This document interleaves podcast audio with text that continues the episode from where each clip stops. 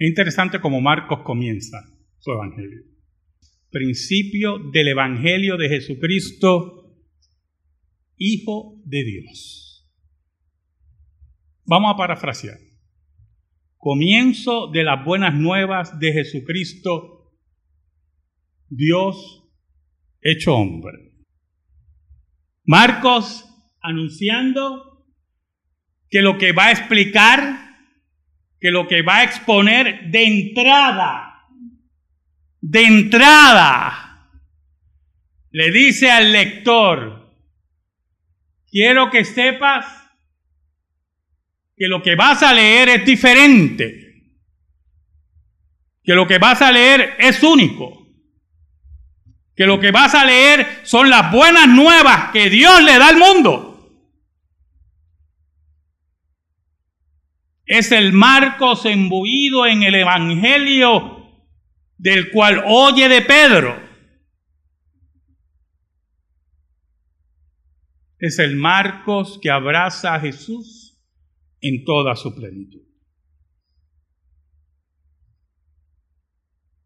Y para eso Marcos, un gentil, recurre a las escrituras hebreas y nos presenta a Juan el Bautista.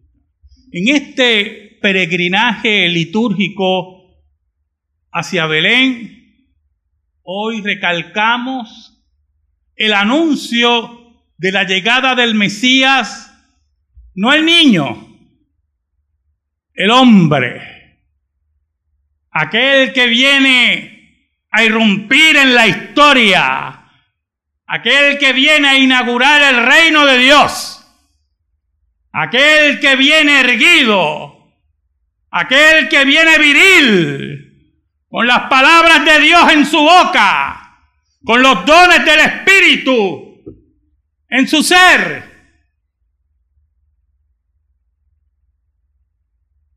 Aquel que viene para anunciar al mundo y recalcar las palabras de Juan el Bautista.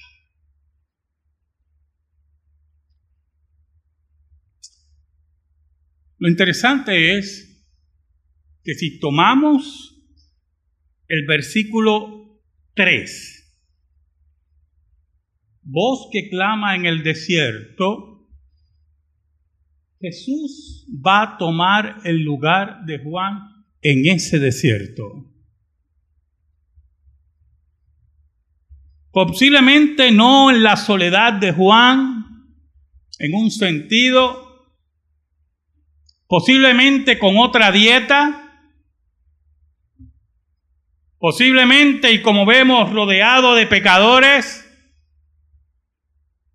pero firme para tomar la posición de Juan en el desierto de Israel para llegar y proclamar el Evangelio. Muchas veces estamos en ese desierto. En el desierto del pecado, de la angustia, del interrogante, de la duda profunda.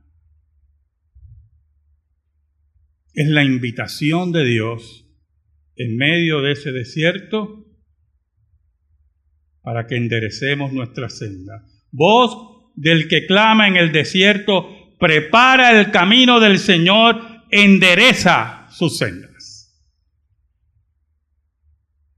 Porque no importa que estemos en la duda profunda, en el pecado que arrebata nuestro gozo, en la incógnita, sin respuesta. Dios nos llama a ejercer fe en medio del desierto como Juan. Dios nos llama a través de Cristo a ejercer fe en medio del desierto espiritual de Israel. Es ver en Jesús el Mesías esperado. Es ver en los gestos de Juan la fe firme, escuche bien, la acción firme de la llegada del Mesías.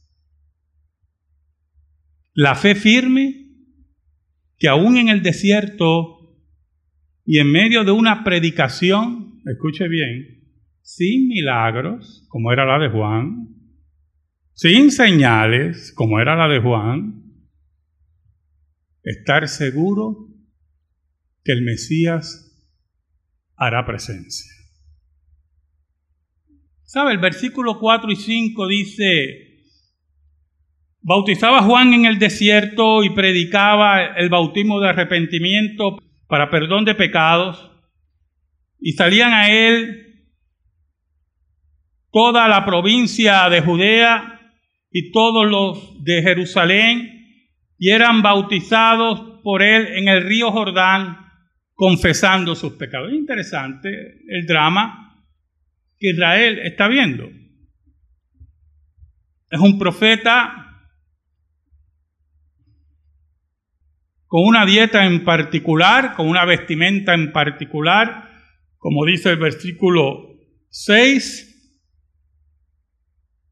con una predicación sumamente dura, pero al mismo tiempo, en medio de todo ese desierto, con la esperanza y la fe que el Mesías iba a aparecer. Y recuerde que Adviento no solamente nos invita a reflexionar, no solamente nos invita a que volvamos a renovar nuestro compromiso con la iglesia sino que Adviento nos invita a hablar en medio del desierto del mundo y proclamar nuevamente que Jesucristo volverá al planeta Tierra.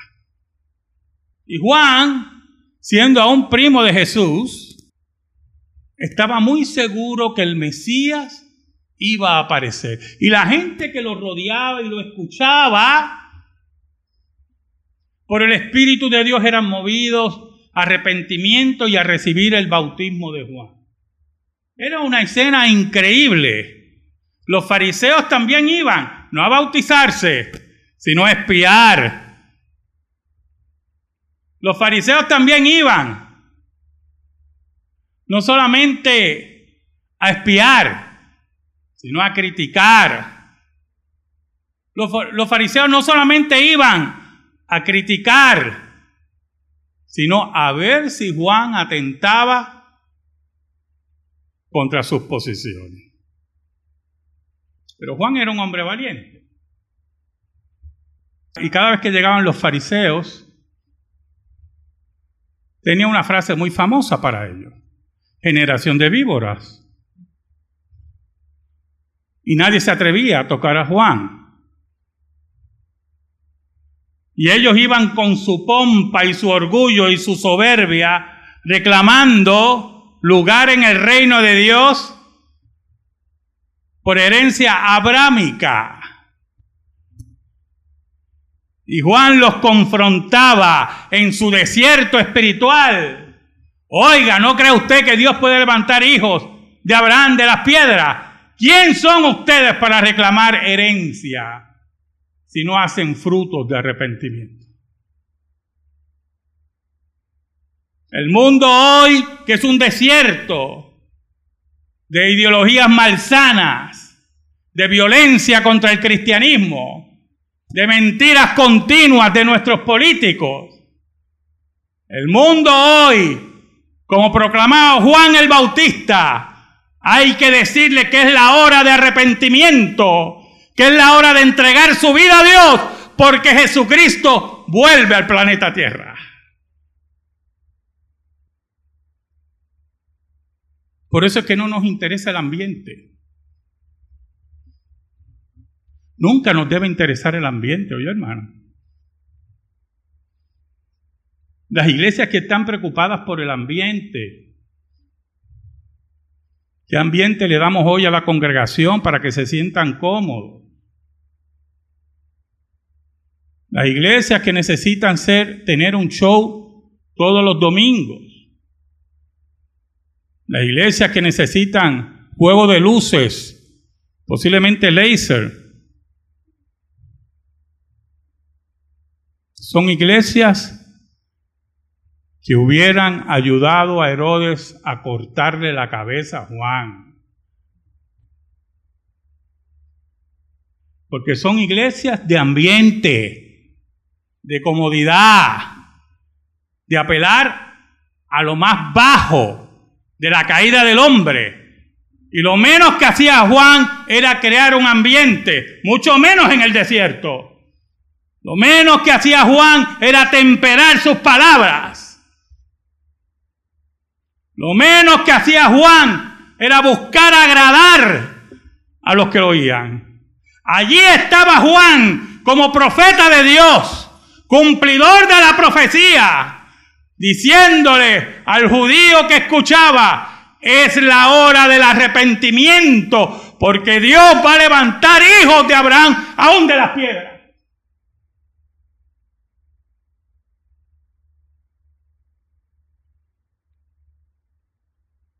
En ese ambiente inhóspito del desierto, como describir la introducción.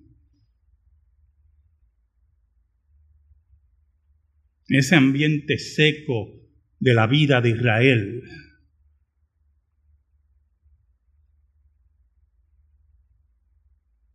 Pero Juan tenía otro principio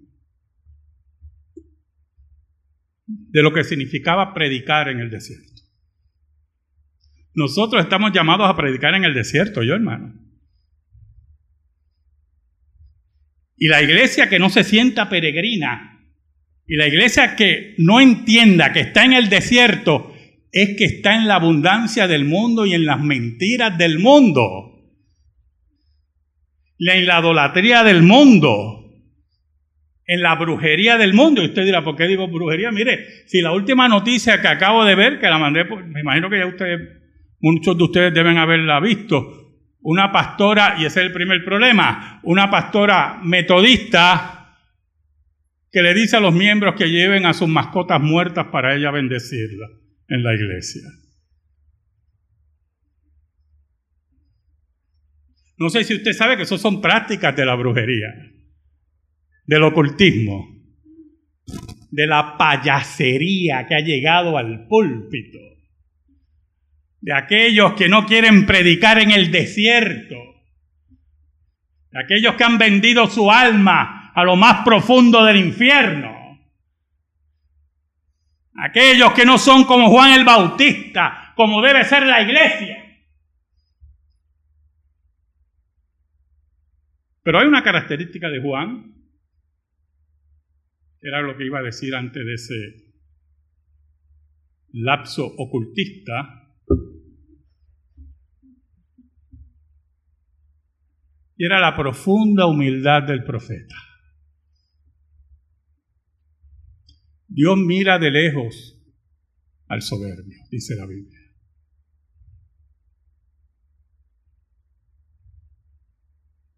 Dios mira de lejos a la lengua mentirosa, al orgulloso.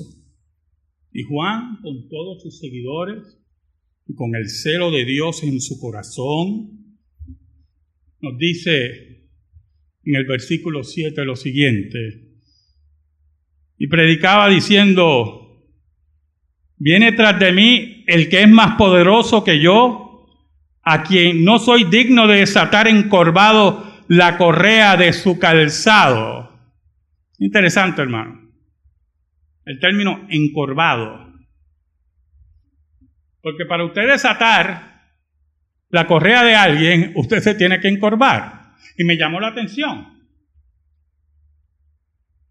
Juan lo que está diciendo en pocas palabras, aun cuando me encorve, me doble, para desatar su calzado, no es suficiente la humillación ante aquel que viene por ahí.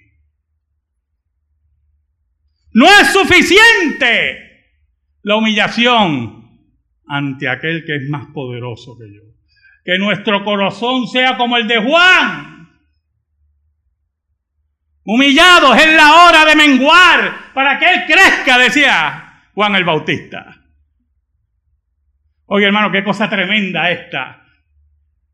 Es el peregrinar que tenemos hacia Belén, en el cual Dios nos llama también a la humildad de saber que no importa lo que ocurre en nuestras vidas y los dones que Dios nos dé y donde Dios nos ponga, somos siervos inútiles, porque lo que teníamos que hacer, eso hicimos. Que toda la gloria es para Dios. El versículo 8, Juan dice, yo la verdad os bautizo con agua, pero Él os bautizará con Espíritu Santo. Es la tercera persona de la Trinidad que viene no solamente a cambiar nuestras vidas, sino a morar en nosotros, pecadores inmundos, que si no fuera por la gracia, ¿dónde estuviéramos? Son dos pasajes de humillación, son dos pasajes que aunque prediquemos en el desierto, tenemos que hacerlo con la vista abajo, porque toda la gloria es para Dios. Es que creamos firmemente que aunque tengamos dones maravillosos, que aunque tengamos posiciones y algunos apellidos, nos humillemos como Juan. Y como nuestro peregrinar es hacia Belén, este peregrinar litúrgico,